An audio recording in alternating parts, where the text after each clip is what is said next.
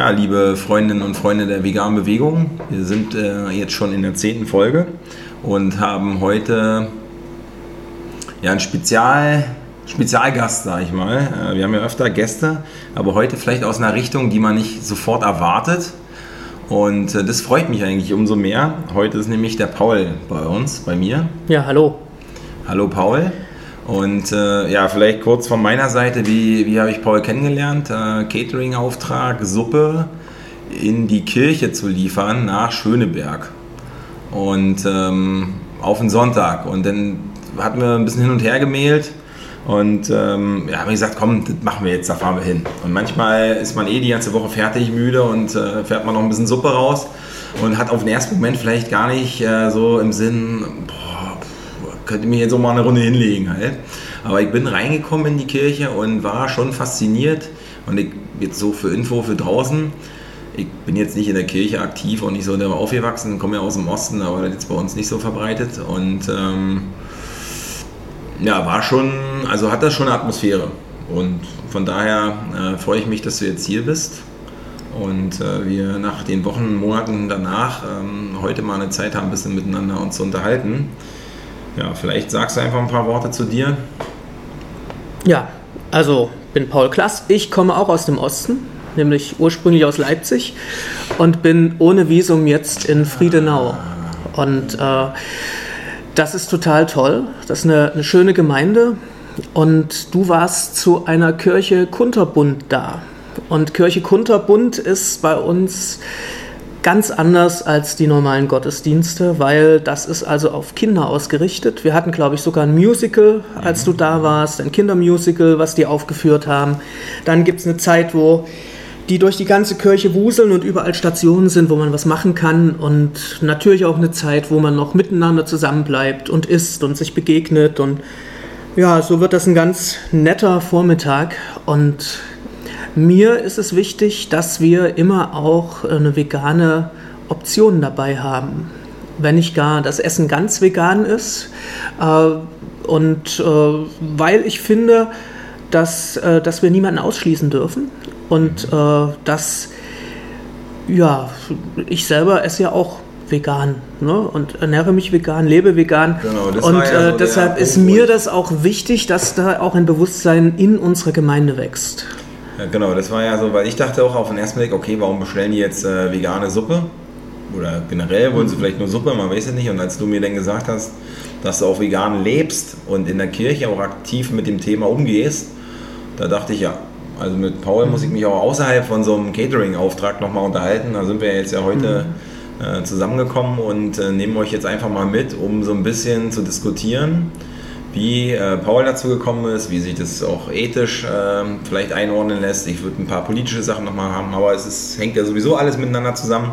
Und ähm, ja, das ist, freut mich besonders, dass wir über so einen Weg zusammenfinden, weil für euch draußen ist es immer wieder interessant, wen man so alles trifft, gerade wenn man das Essen zu den Leuten rausbringt und wo du auf einmal mit Massen konfrontiert bist ähm, und nicht die 5, 10, die in unseren Laden kommen, was auch super ist. Aber draußen ist einfach manchmal ein so, ja, so verschiedenster Zugang, wo man sich erwartet und sagt, ja, ich lebe schon seit Jahren vegan. Ja, freue ich mich auf jeden Fall immer und ähm, auf jeden Fall kein Klassiker, den man da erwartet. Na, bei mir schon, ne? Und, äh, ist ja, hängt ja an meinem Namen, ne? ähm, also, ich heiße ja Klass mit Nachnamen. Okay. Also da waren sie immer Späße drüber, dass das was, was ganz Klassisches wäre. Achso, okay, gut. Ja. Es fehlt ähm, mir jetzt die Verbindung. Ja, ja also wie bin ich vegan? Wie, wie kommt man dazu? Genau, wie, wie bin ich vegan geworden? Das ist, äh, also irgendwann hat mein Sohn gesagt, Papa, dann bist du jetzt also Veganer. Und dann habe ich gedacht, ja, eigentlich hat er recht. Eigentlich bin ich ja Veganer. Ja, ähm, ich habe einfach kein Fleisch mehr gegessen und mir, mir ging es 2017 auch irgendwie nicht mehr so gesundheitlich nicht so gut, dass ich gedacht habe, irgendwas machst du verkehrt. Und äh, dann habe ich mich erstmal wieder ganz einfach ernährt. Also so wie, ja, so wie meine Mutter gekocht hat, eben pflanzlich. So. Und äh, fand das total lecker und äh, es hat auch keiner gemeckert, bis zu dem Moment, wo mein Sohn dann feststellte, dann lebst du also vegan. Und ich gesagt habe, ja. Und so koche ich auch für euch. Da war das dann auf einmal, äh, Papa, das ist äh, komisch. Das war 2017. Das war 2017. Inzwischen ähm, kommen die Kinder damit auch ganz gut zurecht. Äh, die, es gibt ja auch noch die Mama, wenn sie bei ihrer Mama sind, da, äh, da wird eben anders gekocht. Und äh, bei mir gibt's, ich koche halt vegan und wer Fleisch will, der muss selber losgehen und sich das besorgen. Und ich mache es nicht. Das muss man dann auch selbst machen. So. Äh, ich bin der Meinung, dass man sich frei entscheiden muss. Also dass es keinen Zwang geben darf. Nun sind meine Kinder ja auch nicht mehr ganz so klein. Also mein Großer ist 16 und ähm, das heißt, die sollen sich auch wirklich frei entscheiden dürfen, wie sie leben und äh, wie sie sich ernähren und wie weit sie mitgehen können mit dem, was ich tue und vorlebe. Und äh, ich mache das konsequent, aber sie müssen eben sehen, wie sie selber damit umgehen. Mein Großer hat irgendwann gesagt, Papa, ich brauche auch keine Wurst. Äh, wenn ich bei dir bin, reicht mir das auch, wenn ich einen von diesen Fruchtaufstrichen, Gemüseaufstrichen oder so aufs Brot bekomme. Oder Humus oder was auch immer gerade da ist. So und ja, so ist das eben bei jedem meiner Kinder ein bisschen verschieden, wie sie darauf reagieren. Ne, aber ähm, sie bekommen es auf jeden Fall vorgelebt. So, und wir, wir sprechen viel über nachhaltiges Leben, sprechen darüber, warum das für mich wichtig ist und äh, da hat sich auch eine ganze Menge entwickelt. Also für mich als Pfarrer ist ja die Frage, wie fülle ich das auch theologisch? Kann ich denn meine Lebensweise auch in der Bibel finden? Kann ich die begründen? Und das und hast du gefunden? Das habe ich gefunden, ja. Also zum einen gibt es auch schon Veganer in der Bibel im Buch Daniel, im ersten Kapitel. Daniel und seine Freunde leben am Hof des äh, babylonischen Königs und äh, dort sollen sie Essen bekommen und der Kämmerer soll ihnen eben von Wein und den Speisen, die der König dort kriegt, das abgeben, dass sie eben wohlgenährt sind und äh, ihm dann auch zur Verfügung stehen als Höflinge. Und die lehnen das ab und sagen, wir wollen nur Gemüse und Wasser und äh, lehnen das aus religiösen Gründen ab, damit sie sich eben, also es gibt ja reine und unreine Speisen für einen Juden und das waren ja alles Juden, die, also Daniel und seine Freunde und äh, sagen nur Gemüse und Wasser. Und da sagt er, naja, aber wenn ihr dann schlecht ausseht und ganz, äh, ganz unterernährt, dann kriege ich Ärger mit meinem König. Also offensichtlich gibt es dieses Klischee vom unterernährten Veganer auch schon zu biblischer schon Zeit. Ne? Schon, alt. Okay. Äh, und äh, dann sagen die, okay, wir machen so eine Testphase zehn Tage mhm. und wenn wir dann krank aussehen oder nicht gut genährt, also dann. Testmonat. Ja, ja, dann. Wenn das dann so ist, dann äh, musst du uns das andere Essen geben und ansonsten bleiben wir bei dem. Und sie sahen natürlich nicht schlecht genährt aus, sie sahen mhm. sehr gesund aus, waren sehr fit und ähm, durften sich dann so weiter ernähren.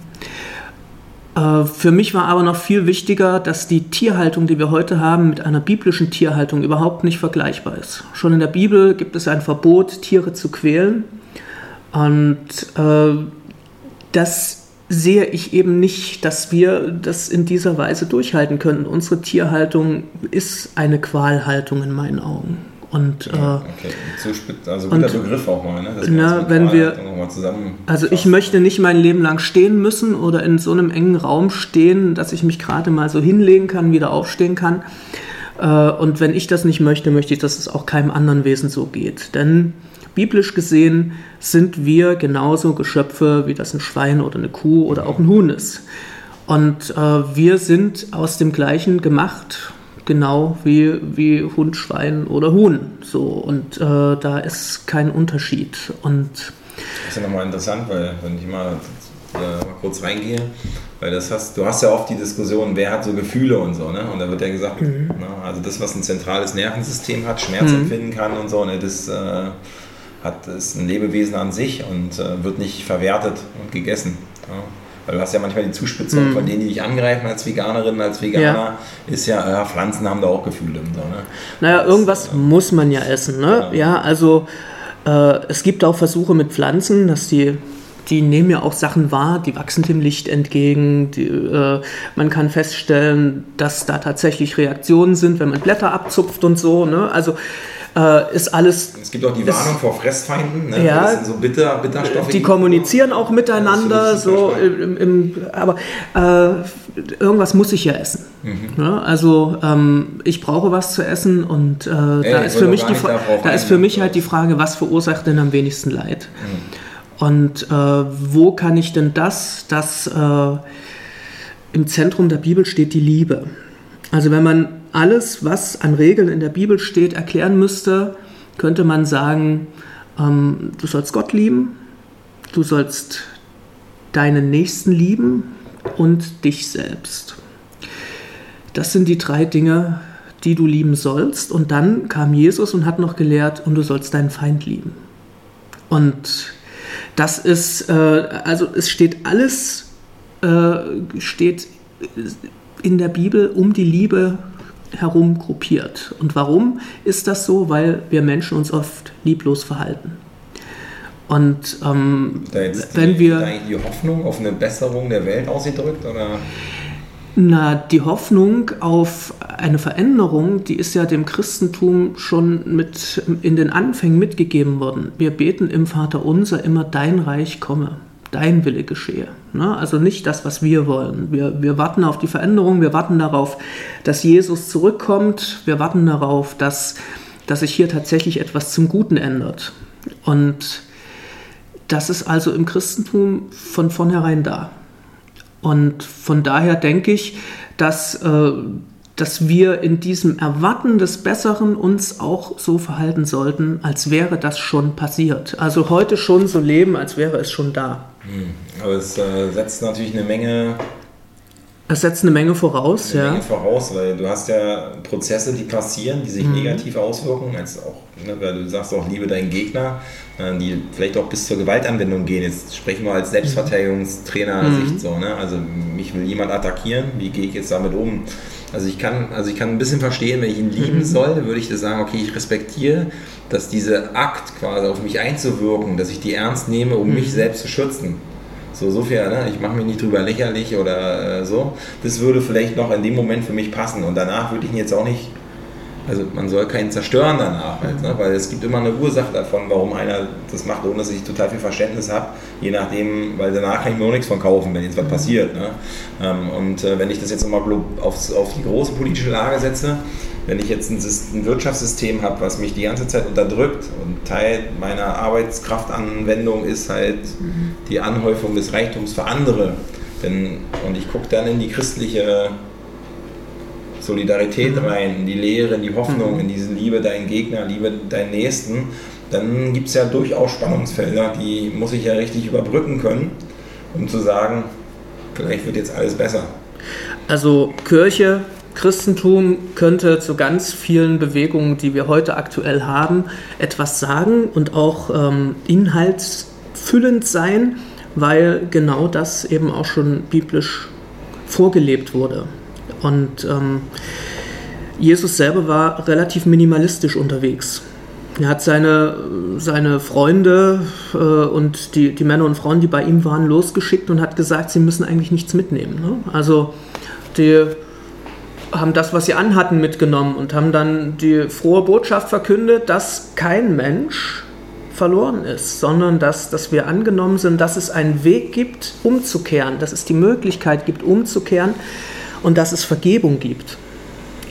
Also nicht Vernichtung, sondern Vergebung. Und dass es weitergeht, dass Jesus auferstanden ist aus dem Tod und aus dem, was ihn da äh, bedrückt hat, aus dem Leid, das er erfahren hat, aus, dass er das alles überwunden hat und dass er uns das Gleiche verspricht. Das ist das Zentrum der Botschaft Jesu, dass, äh, dass du so wie du bist, mit allem, was du falsch gemacht hast, Vergebung erfahren kannst und angenommen bist. Und gleichzeitig hat man in der Bibel von Anfang an ein Konzept, dass wir Menschen frei sind. wir müssen auch frei sein, denn sonst könnten wir nicht lieben. Also nur jemand, der sich aus freien Stücken zur Liebe entscheidet, kann wirklich lieben. Ansonsten wäre es ja dazu gezwungen. Das heißt aber, äh, wenn wir so geschaffen sind, dass, äh, dass wir lieben, dann heißt das, wir haben auch die Möglichkeit, Nein dazu zu sagen. Und das ist nicht einfach. Wir haben auch die Möglichkeit, Nein zu Gott zu sagen. Wir haben die Möglichkeit zu sagen, nein, danach will ich nicht leben. Ich will ganz anders leben, ich will mein Ding machen. Auch das ist in Ordnung. Trotzdem gibt es das Angebot, jederzeit ist Vergebung möglich. Und ist für dich der, dieser Begriff der Liebe, also wenn wir jetzt wieder bei den Tieren wären, ähm, ist das für dich der innere logische Zusammenhang, wenn ich diesen Liebesbegriff sehe, um auch danach zu sagen, okay, wenn wir uns daran halten, orientieren, dann gibt es weniger Mord, Totschlag, Kriege, weniger Gewalt. Ähm, ist es zentral, dass es auch für alle Lebens Lebewesen gilt oder ist das erstmal nur auf den Menschen bezogen? Nein, das ist, äh, ich denke, das ist zentral, dass äh, wenn man tatsächlich aus Liebe heraus zu leben versucht, dass man auch mit den anderen Wesen dieser Welt so umgeht. Denn wir sind eine Schöpfungsgemeinschaft. Wir sind ja nicht, das ist ja nicht, da ist Welt geschaffen worden und dann der Mensch und dann äh, irgendwo ist Gott, sondern ähm, die Bibel sagt, dass, dass Gott diese Welt geschaffen hat, und zwar alles.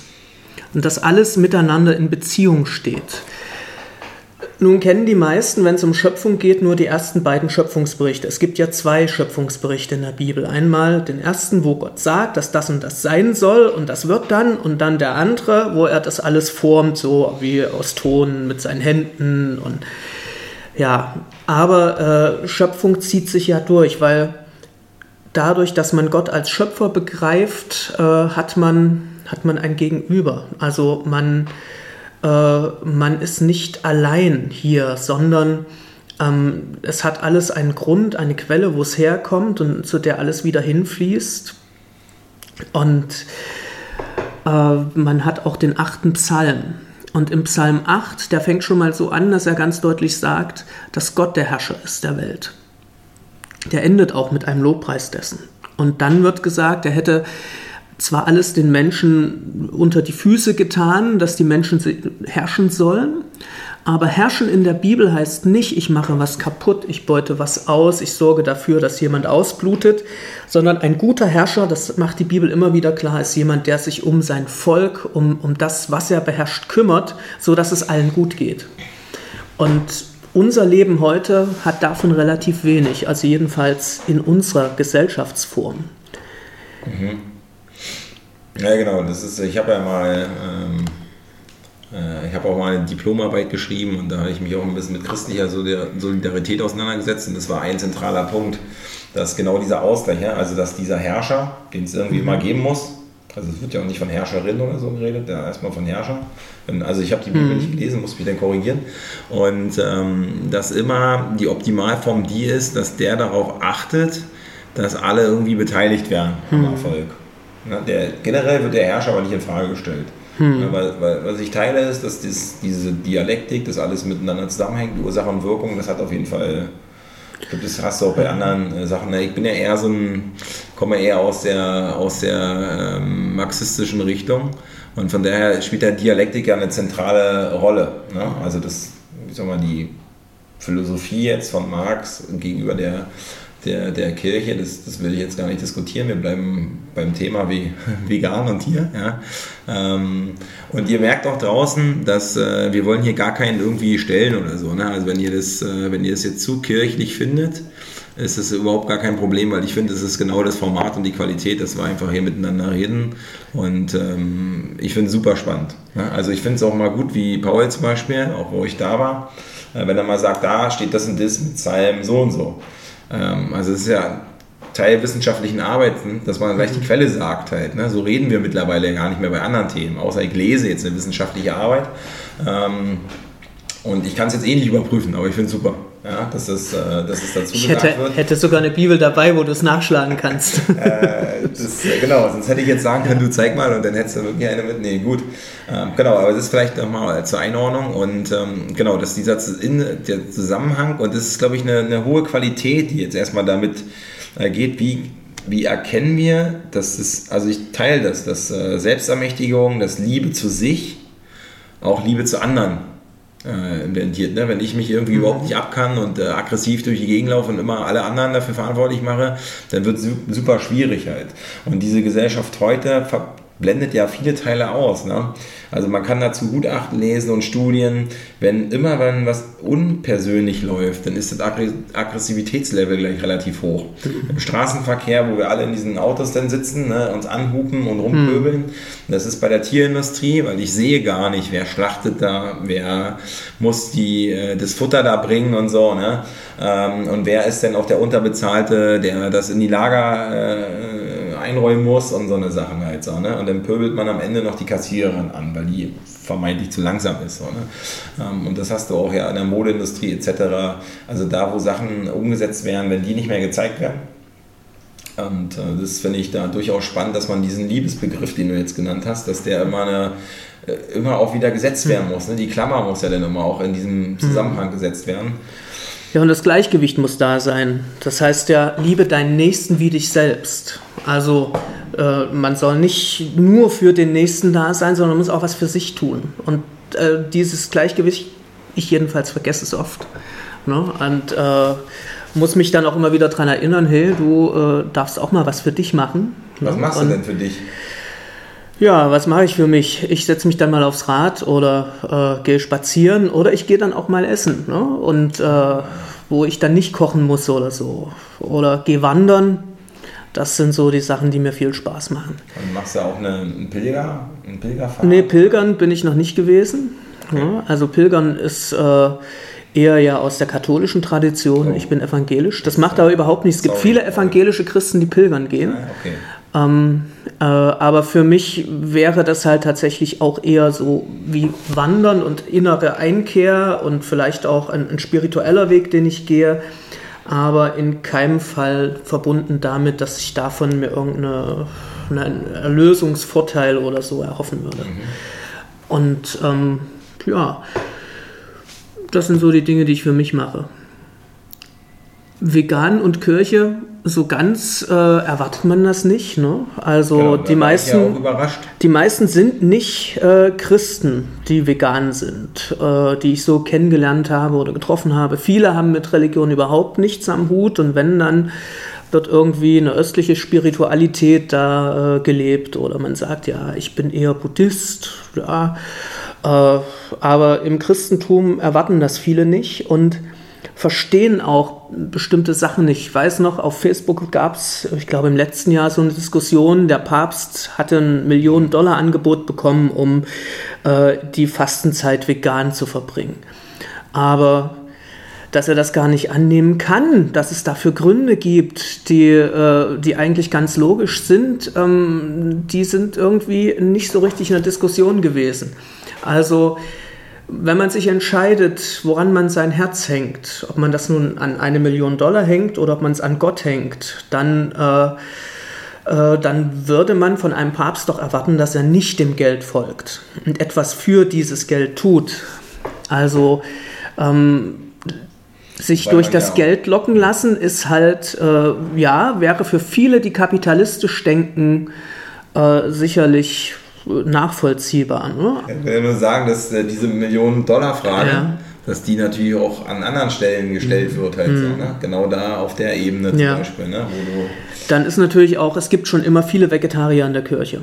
Und äh, genau, schon, schon in den 80er Jahren, da war ja sowas, ja, ach, vegetarisch, was da, äh, wie willst du dich da gesund ernähren und so, war auch die Frage, erinnere ich mich noch dran, äh, dass das in, bei uns in der Gemeinde auch ein Problem war. Man hat es dann irgendwann geschafft.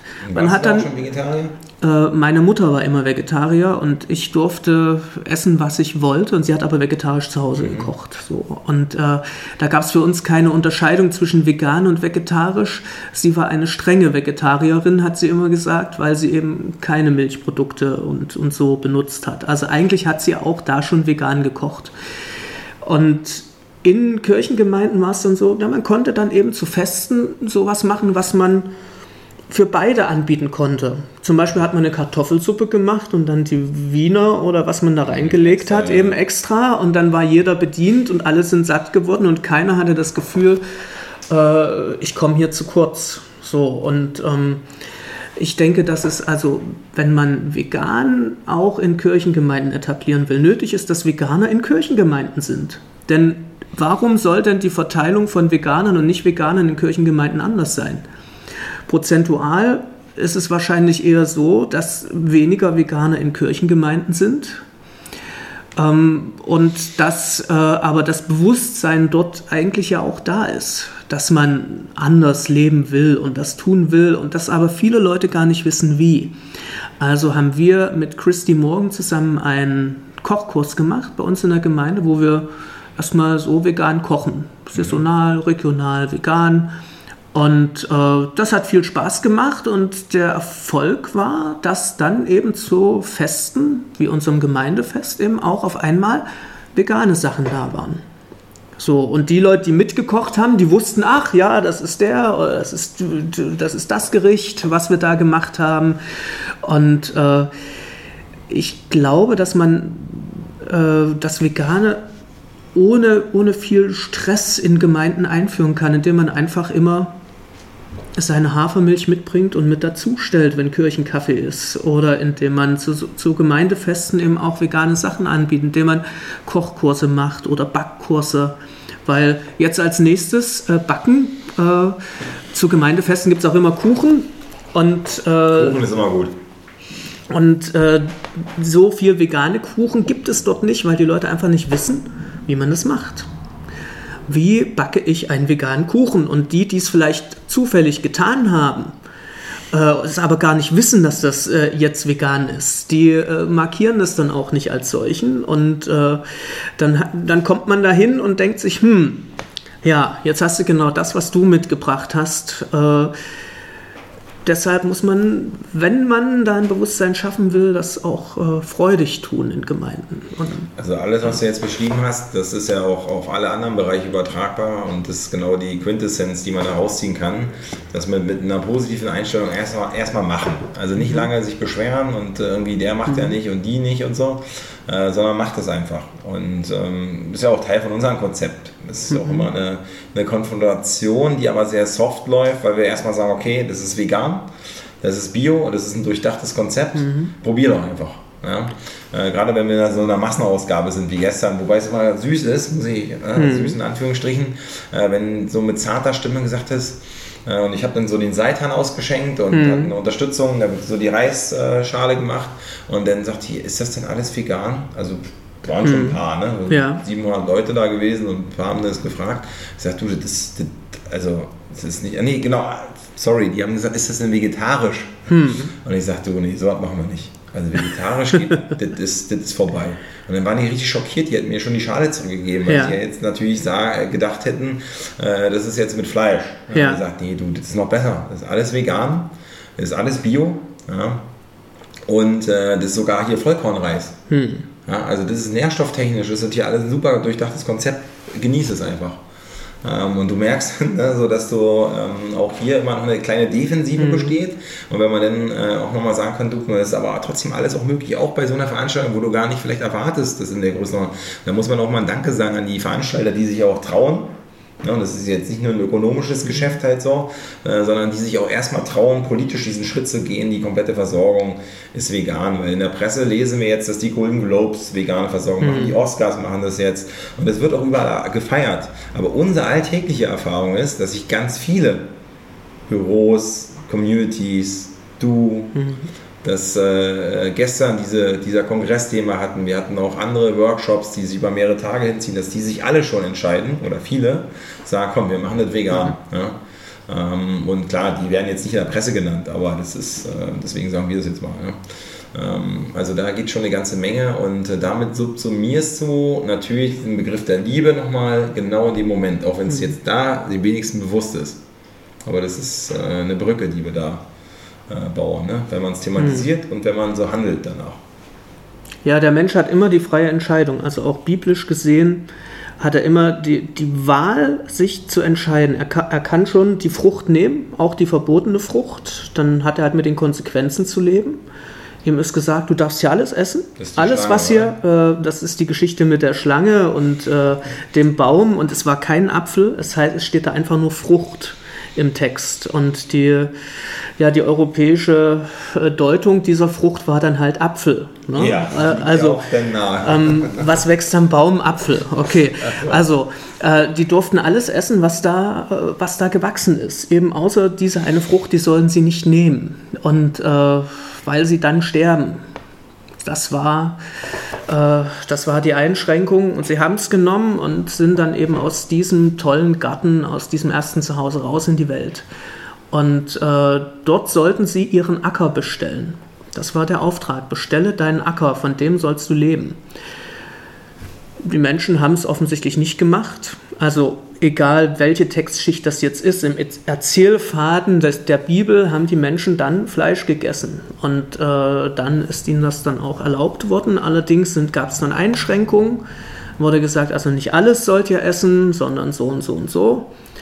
Und äh, ja, also die Menschen haben immer irgendwas gemacht und äh, dann kommt irgendwas Ordnendes dazu. Das ist ja interessant, was da der Ursprung sein kann, weil, ähm, also das, ich habe ja vorhin gesagt, dass ich eher so aus, aus dem Marx-Prägung komme ne? und äh, dass es halt äh, eher, eher, weltlich gesehen ist, ne? dass mhm. es so ein seinem Bewusstsein gibt, aber es immer an, an, an materiellen äh, Dingen gekoppelt ist, die Menschen erschaffen ne? und mit denen sie umgehen.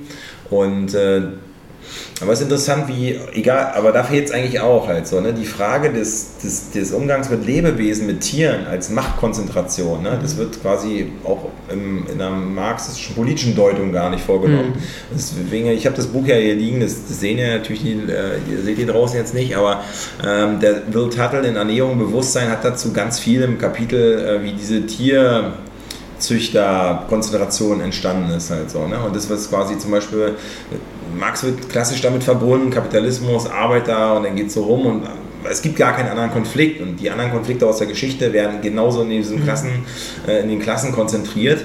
Aber das, die Frage Umgang mit Lebewesen und das quasi nochmal als ähm, Ausgang von zum Beispiel Teilung der Arbeit, Anhäufung von, von Kapital und dann die Ungleichheit, die eintritt. Irgendwo muss die ja passiert sein.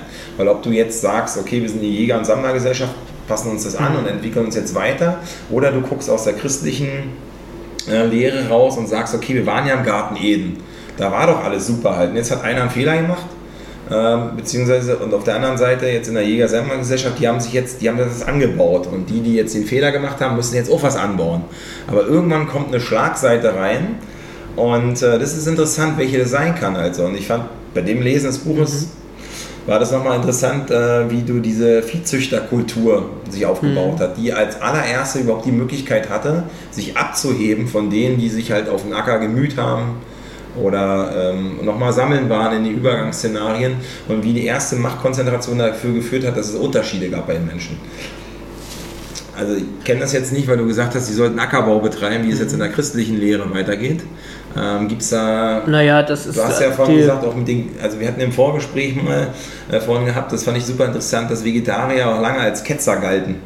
Ja, also da muss man auch ein bisschen differenzieren. Ähm, äh, die, wir, ja. die orthodoxe Kirche fastet ja ein halbes Jahr und äh, jedes Jahr weil, weil es die Fastenzeiten gibt, weil es zwei Tage in der Woche gibt, wo gefastet wird und eben vor hohen Festtagen wird gefastet. Und Fasten heißt, man ernährt sich eigentlich vegan. Äh, also man verzichtet auf alles Tierische. Genau, das wäre jetzt meine Frage, was heißt denn Fasten? Das heißt aber, man das isst heißt, was, aber kein Tier. Genau, das heißt, man ah, isst okay. und deshalb äh, gibt es in, in, in, Ländern, die von orthodoxen Christentum geprägt sind, auch durchaus schon Alternativprodukte für Käse und dergleichen. Schon seit längerer Zeit. Äh, man müsste vielleicht auch einfach da mal gucken und nachfragen. Ja, ne? zwei, drei Länder, die der. Ähm, na, äh, guckt mal nach Griechenland. Die, die griechisch-orthodoxe Kirche hat ja auch äh, Fastenzeiten und dort wird eben auch vegan gegessen. Ähm, da gibt es sicherlich noch viel zu entdecken, was wir gar nicht so jetzt wissen, hier, die wir jetzt hier sitzen. Und äh, da bin ich mir sicher, da gibt es in, in, vielen Regionen noch Dinge, die zu entdecken sind. Ähm, die altorientalische Kirche äh, genauso. Also wir haben ja die orthodoxe, die eritreisch-orthodoxe Kirchengemeinde bei uns aufgenommen und die haben gesagt, wir fasten. Und wir wussten erstmal gar nicht, was meinen die damit. Ne? Also wir hatten Sachen mitgebracht, die wir als Fastenspeise betrachtet hätten.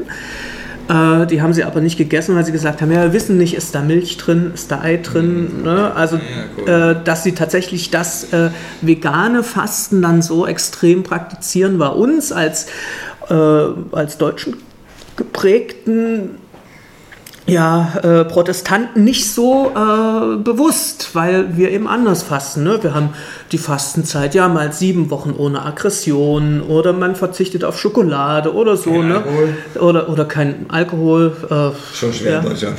Das ist schwer in Deutschland, Ich ja. faste ja Also- seit vier Jahren äh, beim Alkohol, von daher fällt Ja. es mir mittlerweile leicht, aber den Großteil. Also mein Problem in Fastenzeiten ist immer, ich weiß nicht, wie ich fasten soll. Ne? Also äh, ich ernähre mich ja schon vegan und ich, ich trinke so und so keinen Alkohol. Also es ist, äh, Ja. äh, es ist dann schwierig. Ich mache dann sowas also wie, mehr Stress als Entspannung. ich mache dann eher so eine Art Intervallfasten, ne? wo ich sage, okay, dann äh, Aber es ist ja interessant, wie du das Fasten, den Fastenbegriff besetzt, weil ich kriege manchmal so Anfragen, äh, ja, sag doch mal was zu Fasten bei der, beim Sport. Und dann Mhm. Ja. geht es darum, dass die gar nichts essen.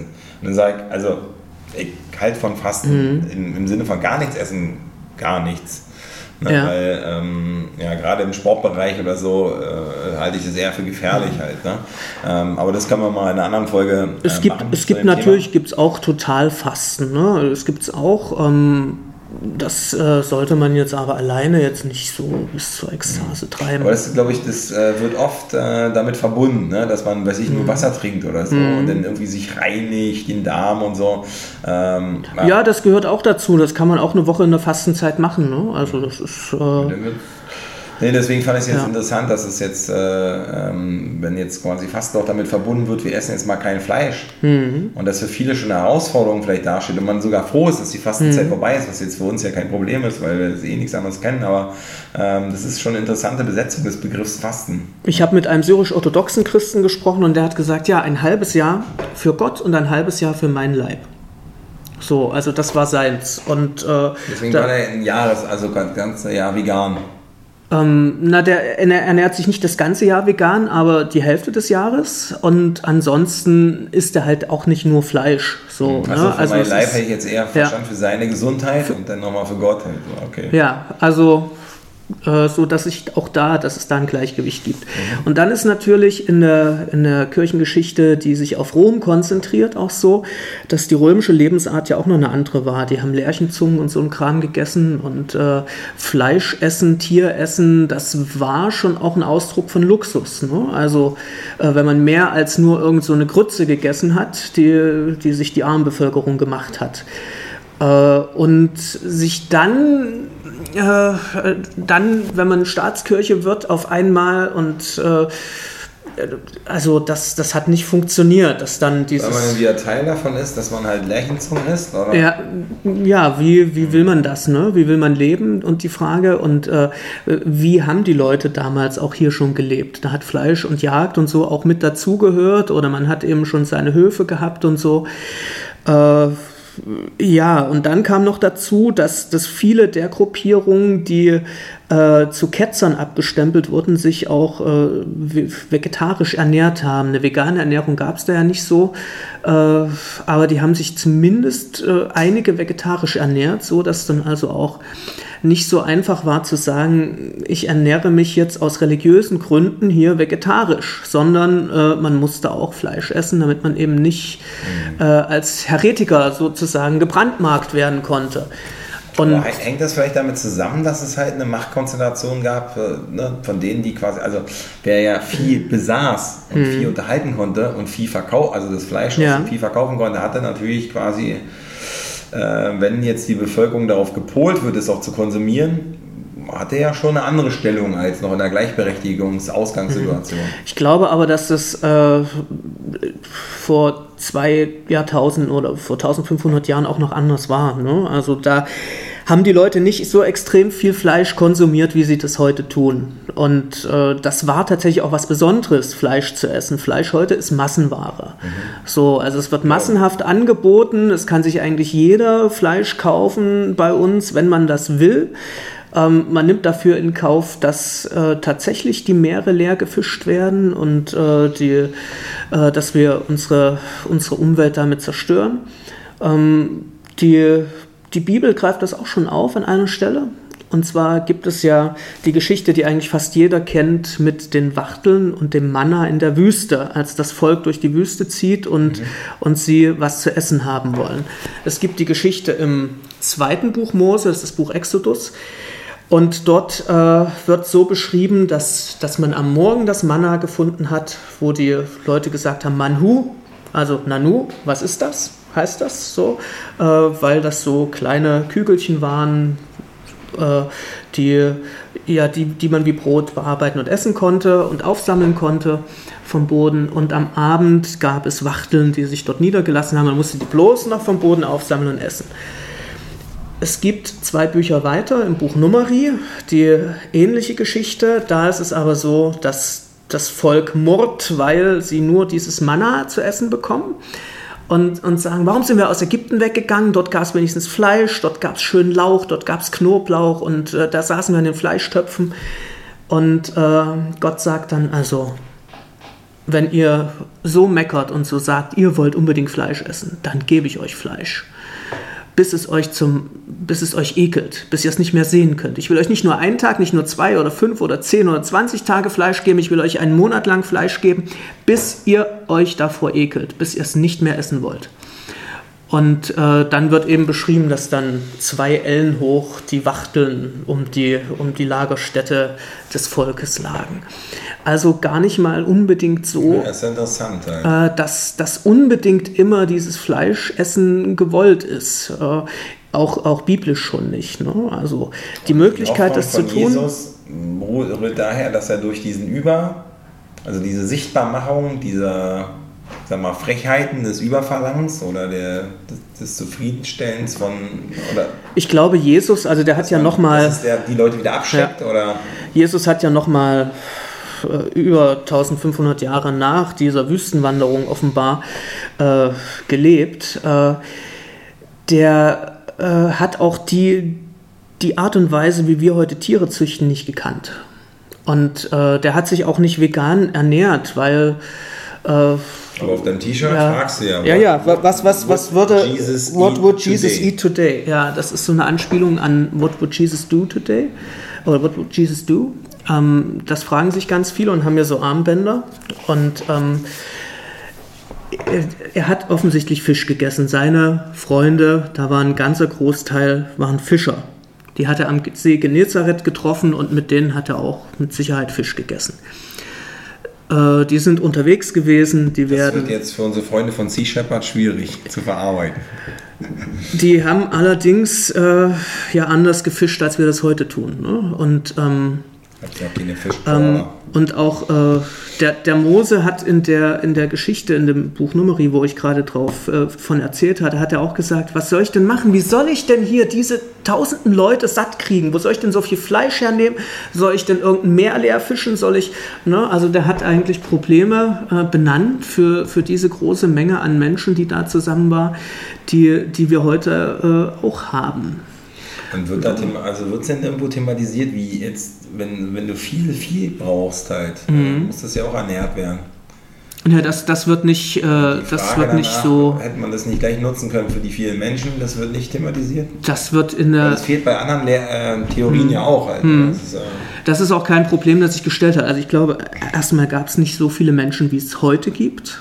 Und äh, da war auch der Bedarf an tierischen Produkten nicht so hoch. Also man hat vielleicht eine Ziege gehabt oder vielleicht auch eine Kuh, die man gemolken hat für die eigene Familie, aber die haben ja auch eine Funktion in der Familie gehabt. Die haben dabei geholfen, den Acker zu bestellen oder so.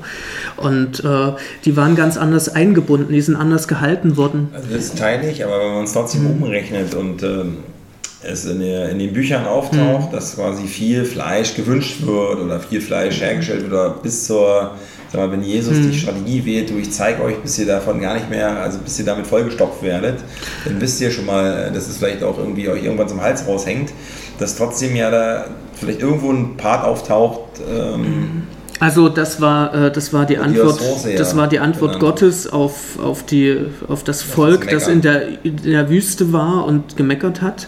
Also nicht Jesus hat gesagt, ich stopfe euch mit Fleisch voll. Ne? Das, das hat er nicht getan. Ähm, Nee, da kannst du mich auch ja. mal korrigieren. Ja, ja, aber äh, ich denke, dass äh, Jesus hat ja äh, auf die Sachen, die nicht gut gelaufen sind, auch Bezug genommen ne? und hat, äh, er hat sehr minimalistisch gelebt. Er hat, sein, hat seinen Leuten gesagt, sie brauchen nicht viel, um zu leben und um glücklich zu sein. Und äh, er hat die Lilien auf dem Feld angeführt, die wunderbar gekleidet sind. Und äh, niemand kann, kann so gut gekleidet sein wie Lilien auf dem Feld. Und die Vögel unter dem Himmel, die leben, ohne dass sie jetzt sich große Schätze sammeln. Äh, das würde für uns als Gesellschaft ein krasses Umdenken bedeuten, wenn wir uns genauso verhalten würden. Dann wären wir nämlich ganz schnell dabei, dass wir tatsächlich nicht mehr verbrauchen, als wir brauchen, sondern die Bibel sagt, nimm so viel du brauchst. Und äh, wir nehmen heute in unserer Gesellschaft mehr, als wir brauchen. Und entfernen uns äh, immer mehr von dem, was eigentlich äh, biblisch immer wieder angeraten und vorgeschlagen wird und sagen, ja, aber uns steht das doch zu, wir dürfen das doch. Ne? Und äh, warum soll ich jetzt da auf was verzichten? Ähm, auf der anderen Seite muss man auch mal fragen, warum müssen denn deine 80 oder 90 Kilo mit einer Tonne Stahl durch die Gegend gefahren werden? Wo ist denn da die Logik? Kannst du, hast du keine Füße bekommen, um zu laufen? Gibt es keine andere Möglichkeit, dich fortzubewegen? Und äh, also äh, es sind ganz viele Dinge, wo, wo heute ganz häufig gesagt wird, das steht mir aber zu und wo man sagen muss, nein, es steht uns ja, einfach nicht zu. Die Frage ist, ne, woran leitet sich das ab eigentlich oder wovon, ne? dass sich irgendwas, äh, ähm, dass einem irgendwas zusteht, äh, hängt auch wieder damit zusammen, dass dieser Zusammenhang ausgeblendet wird. Hm. Ne? Weil wenn jetzt bei, dem, bei der Betonung, mir steht was zu, auch transparent all das, was damit zusammenhängt, ihm konfrontiert wird, auch die Gegenreaktion vielleicht, weil wenn er sagt, mir steht es zu bei Kick für 10 Euro ein T-Shirt mhm. zu bekommen, oder 5 oder 3 oder so, ja. und das Kind, was das T-Shirt näht in Größe XXXXXL, sich in Indonesien fragt, krass, hm. wer passt denn in so ein T-Shirt? Und das dem mal gegenüberspiegeln würde, jetzt spitze ich das mal zu, ne, dicker Deutscher mhm. und äh, Kinderarbeit äh, in Südostasien, aber das, die Verbindung kann man ja ziehen, ähm, dann wäre das nochmal eine andere Situation. Ob denn die gleiche Frage kommen würde, mir steht das zu, wäre ja auch nochmal zu diskutieren. Also wenn die dann passiert, haben wir sowieso ein anderes Problem. Ne? Dann mhm. hast du gar keine Empathie mehr und sagst, okay, ja, ich will das, aber das dir scheiße geht, weil du kannst billig für mich arbeiten. Dann sind wir nochmal in einer anderen Situation. Aber allein die Ausblendung reicht ja für viele Leute schon dass sie das jetzt erstmal hinnehmen. Ne? Aber du hast ja jetzt einen Punkt gemacht, den können wir ja vielleicht nochmal einbiegen, um das rund zu machen. Äh, jetzt haben wir aber heutzutage eine Situation, wo viele da, darüber nachdenken, das reflektieren. Wir waren, glaube ich, der Begriff mhm. vegan und vegane Bewegung und Leute, die sich dafür entscheiden, der war noch nie so groß, ähm, würde ich mal mal tippen halt so, außer du findest jetzt noch eine Stelle in der Bibel, wo das schon mal äh, thematisiert wurde, aber ich glaube in Anbetracht der Tatsache, dass wir diese Überproduktion haben und es diese ganzen Herausforderungen sind und jetzt gibt es einen Teil, die sagen, naja, das war schon immer so, aber bevor man, das hatte ich ja auch immer manchmal im Podcast, jetzt kann man sich da ewig drum streiten mit irgendwelchen Verschwörungstheorien oder so, das, das lassen wir weg, sondern dieser massive Ressourcenverbrauch und das sich gegenseitig nicht zu lieben, indem man halt, ne, das was ich im Beispiel jetzt hatte, gegenseitig eigentlich schadet, das mündet heutzutage zu einer größeren Reflexion seiner, seines eigenen Handelns. Weil klar ist, auch wenn es noch nicht bewusst ist, die Yogakurse sind voll, alle machen Retreats, du hast Burnouts, Leute fangen andere Sachen an. Ähm, ne, du hast da also auch, auch, auch Trends, die mal wieder bespielt werden, die werden dann auch ausgeschlachtet, aber dahinter steckt ja eine Hoffnung. Wie siehst du denn das äh, vielleicht auch nochmal aus äh, Sicht äh, des Alltags in der Kirche und was du vielleicht auch mit diesen Ansätzen, die wir heute diskutiert haben, auch in den nächsten Zeiten in der Kirche vielleicht äh, und bei dir selber äh, bewegen kannst? Weil ich, ich sage dazu einfach, wir haben das Thema gesetzt, wir machen das, wir mhm. machen das seit ein paar Jahren und ich empfinde nicht meinen Alltag als, wir laufen jetzt gegen Wände oder so, mhm. sondern eigentlich reißen wir die an allen möglichen Stellen ein oder hinterlassen wenigstens ein paar Kratzer. Hm. Ähm, ne? Und beim nächsten Mal ist da schon mal ein bisschen weicher die Wand. Ne? Und da habe ich nie das Gefühl, dass wir jetzt eigentlich Sachen machen, die völlig verpuffen.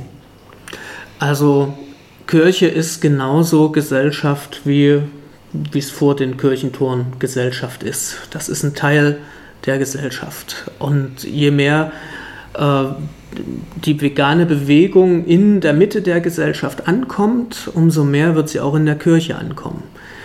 Ähm, wenn aber vegane Bewegung sich jetzt aus der Kirche raushält, dann ist das vielleicht der letzte Ort, wo sich dann nur Leute treffen, die eben ja da nicht so großen Wert drauf legen. Deshalb äh, kann ich nur sagen, wer möchte, dass sich etwas in der Kirche verändert, der muss teilnehmen, der muss sich irgendwie einbringen. Das kann jeder. Dafür muss man noch nicht mal äh, jetzt schon Kirchenmitglied sein, sondern man kann einfach kommen und mitmachen äh, in, in Gemeinden. Und äh, ich denke, dass äh, das viel normaler werden wird, dass vegane Alternativen angeboten werden. Ich, ich genieße das total, dass ich jetzt auch ähm, als ich damals äh, die Pflegeprodukte, so die Hygieneartikel und so umstellen wollte, habe ich gemerkt, Mist, das ist schon alles seit Jahren vegan. und dass, dass ich heute einfach einkaufen gehen kann und in da Drogeriemärkten, ja in Drogeriemärkten ja, einfach schon so viel äh, da ist, was, äh, was jetzt eigentlich schon auf tierische Produkte verzichtet. Äh, das das finde ich total toll, das finde ich total erleichternd. Ja, und ähm, ich denke, es wird sich immer mehr auch durchsetzen. Also wenn man in die Filme guckt, wie viele äh, Filme gibt es, wo wo schon, ja, so Science-Fiction-Filme, wo äh, doch tatsächlich schon eher die Leute so von einer veganen Ernährung ausgegangen sind. Ja, und, oder. Sag mal, weil ich, äh ähm, na, ich, ich weiß, ich, letztens habe ich, ich habe irgendeine, ich glaube, irgendeine Netflix-Serie war das. Ja. Die haben sich, die die haben, haben da schon vegan in der Zukunft gelebt gehabt und haben sich total gewundert, wie viel ja, Tier hier okay, gegessen wird. Ne? Also ähm, es gibt sicherlich ganz viele Entwicklungen, die wir jetzt in den nächsten Jahren sehen werden und ich glaube, dass es eine gute Entwicklung ist. Und auch eine nötige Entwicklung, dass, dass sich das bei uns mehr und mehr durchsetzt, weil unsere Art des Wirtschaftens mit diesem Planeten nicht im Sinne der Bibel ist und nicht nachhaltig. Denn wir, wenn, wir, wenn man sich gut um das kümmert, was man beherrschen will, dann hat man fruchtbaren Boden. Und bei uns in Deutschland haben wir bald keine fruchtbaren Böden mehr, äh, wenn das so weitergeht. Wir wissen, dass äh, heute habe ich gesehen, es regnet und habe mich total gefreut ne, dass es regnet, weil ich weiß. Es geht doch indirekt, die, das äh, glaube ich ganz vielen so. Wenn jetzt mal zwei Tage am Stück regnet, denkt man sich, ja, jetzt kompensieren wir ein bisschen die trockene Phase. Aber ja, aber eigentlich kompensieren wir die nicht. Es müsste, ja. also wenn es so regnet wie heute, müssen wir zwei Monate lang durchregnen lassen. Ja, ja. Ne? Oder es müsste, wir brauchen mal wirklich wochenlang Landregen, der wirklich den, den Grundwasserspiegel wieder auffüllt. Ja, ja, das glaube ich also, auch. Ne? Das, äh wir, wir sind äh, auf einem guten Weg und ich glaube, es liegt daran, wie wir das vorleben dass äh, vegan sein Spaß macht. Und man muss es auch nicht unbedingt vegan nennen, sondern man kann ja sagen, hey, das, was ich hier mitgebracht habe, das ist zum einen laktosefrei und zum anderen eifrei und äh, das können alle Vegetarier mitessen. Es ist für alle geeignet, die äh, irgendwas essen wollen. Glutenfrei, äh, glutenfrei auch, ja. Ich habe jetzt, äh, äh, ich werde heute noch was versuchen, glutenfreies Backen äh, und ja, also ja, klar es gibt, es gibt Dinge, die sind in der Bezeichnung einfach so, dass sie Angst machen. Und ich glaube, vegan äh, hat oft so einen angstmachenden Stempel. Wenn man dann hört, oh, der Pfarrer ist vegan, oh Gott, äh, dann ist es ja bestimmt ein missionarischer Veganer. Ja.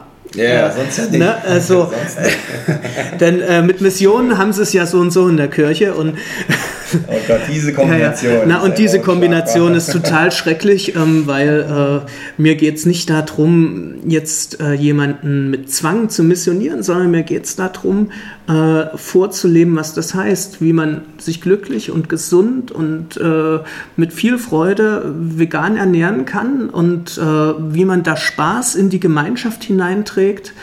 Und äh, deshalb äh, plädiere ich nochmal, macht Kochkurse in euren Kirchengemeinden, versucht das zu machen, wo es geht und äh, bringt schöne Sachen mit und äh, ja, organisiert euch. Äh, das, äh, in der jungen Generation ist das ganz viel, mit Konformanten habe ich ganz viel darüber gesprochen.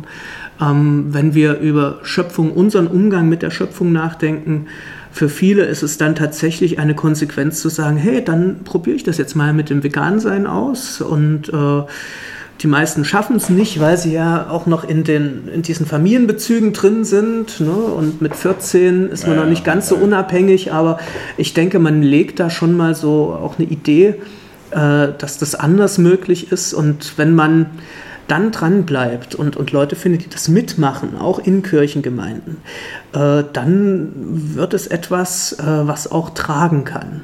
Das ist ja diese Doppelkommunikation. Du musst schon, äh, also das teile ich alles, dass du ein cooles Angebot hast, was schmeckt und so. so mhm. Davon leben wir ja auch, dass die Leute das essen und sagen, wow, und da liegt es schon daran, dass wir alles einfach noch mhm. selber herstellen und du nicht mit Fertigprodukten mhm. arbeitest, was die Leute manchmal ja auch schon gar nicht mehr anders gewohnt sind halt so. Ne?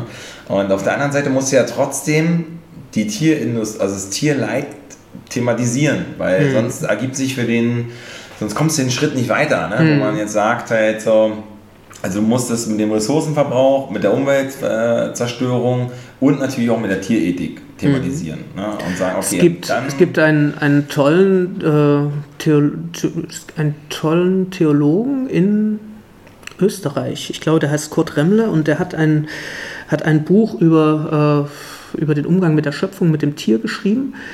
Äh, mir fällt gerade der Titel nicht ein. Ich glaube, es war äh, also auch äh, in Verbindung mit der Bibel und äh, der hat auch einen Lehrstuhl für katholische Theologie und beschäftigt sich eben da auch mit, mit dem Tier und mit unserem Verhältnis zu Tier und Schöpfung. Und das ist total lesenswert für jeden, der sagt, hey, ich will da mal irgendwie, äh, irgendwie was Christliches lesen dazu. Ähm, die katholische Kirche hat da bisher, muss man leider sagen, wirklich mehr gemacht. So, äh, Oha, das ist, äh, das ist der Stoff für die nächste Folge, wenn wir darüber reden. Äh, wie ist das denn, wenn es äh, zur Öko Ökumene kommt? Mhm. Ähm, Gibt es dann schon weniger Fleisch, wenn die mehr machen? Oder? Na, wenn wir jetzt mit, den, mit unserer eritreischen Gemeinde, die bei uns die Räume mitnutzen darf, äh, was machen, dann äh, wird da halt geguckt, ist, ist bei denen gerade wieder Fastenzeit. Dann bringen die halt Sachen mit, die sie essen können. Und äh, ja, und äh, das, also da, da gibt es dann so eine, gibt's dann schon so, äh, so eine Vermischung so ein bisschen, aber häufig äh, kochen die dann natürlich auch was aus ihrer Tradition, was dann auch mit Fleisch ist, was sie mitbringen, weil äh, naja, irgendwie scheint man zu denken, dass wir Deutschen ganz viel Fleisch brauchen und essen. Und, ja, man sieht es ja auch, dass die Deutschen ganz viel Fleisch gegessen haben und das auch noch jeden Tag machen. Ja, ja gut, gut, gut, ja. gut. Paul, ich würde sagen, wir haben heute eine, eine richtig dicke. Äh, Dann hast du viel zu kürzen, ne? nee, also alle die, die hm. jetzt noch dran sind, äh, glaube ich, haben einen Einblick bekommen hm. in äh, mal einen ganz anderen Zusammenhang. Und das soll es ja auch ausmachen, wenn wir uns äh, mit den äh, vielen verschiedenen Menschen äh, beschäftigen, die aus verschiedensten Gründen halt ähm, vegan leben. Und ähm, ja, da äh, Substanz zu haben, also von, von, meiner Seite aus fand ich es äh, mega interessant. Und äh, dank dir auf jeden Fall, dass wir so miteinander uns austauschen konnten. Ich hoffe, ihr da draußen nehmt was mit und ähm, habe den, den Podcast vielleicht auch mehreren Steps gehört. Ja? Äh, und am Ende äh, seid ihr da auch nochmal äh, zufrieden, äh, dass ihr das durchgehalten habt. Ja, in dem Sinne wünsche ich euch da äh, draußen viel Spaß. Danke nochmal, Paul. Ja. Und ich hoffe, wir sehen uns gerne. in deiner Gemeinde wieder. Äh, weil es gibt ja so ein, zwei Sachen, die könnten wir vielleicht auch als Unterstützung machen mhm. ne, zum Thema Backen ja. oder anderen Aktionen. Und da sind wir ja offen äh, wir werden ja auch in den anderen Folgen immer weiter davon berichten, von unseren Sportlern. Wir haben ein paar Projekte noch mit der Feuerwehr. Ähm, also da kommen ein paar Sachen und ähm, ja, wir mögen einfach, dass wir in dieser Breite äh, arbeiten können. Und ähm, in dem Sinne, äh, bis zum nächsten Mal. Macht's gut. Ciao, ciao. Ja, tschüss.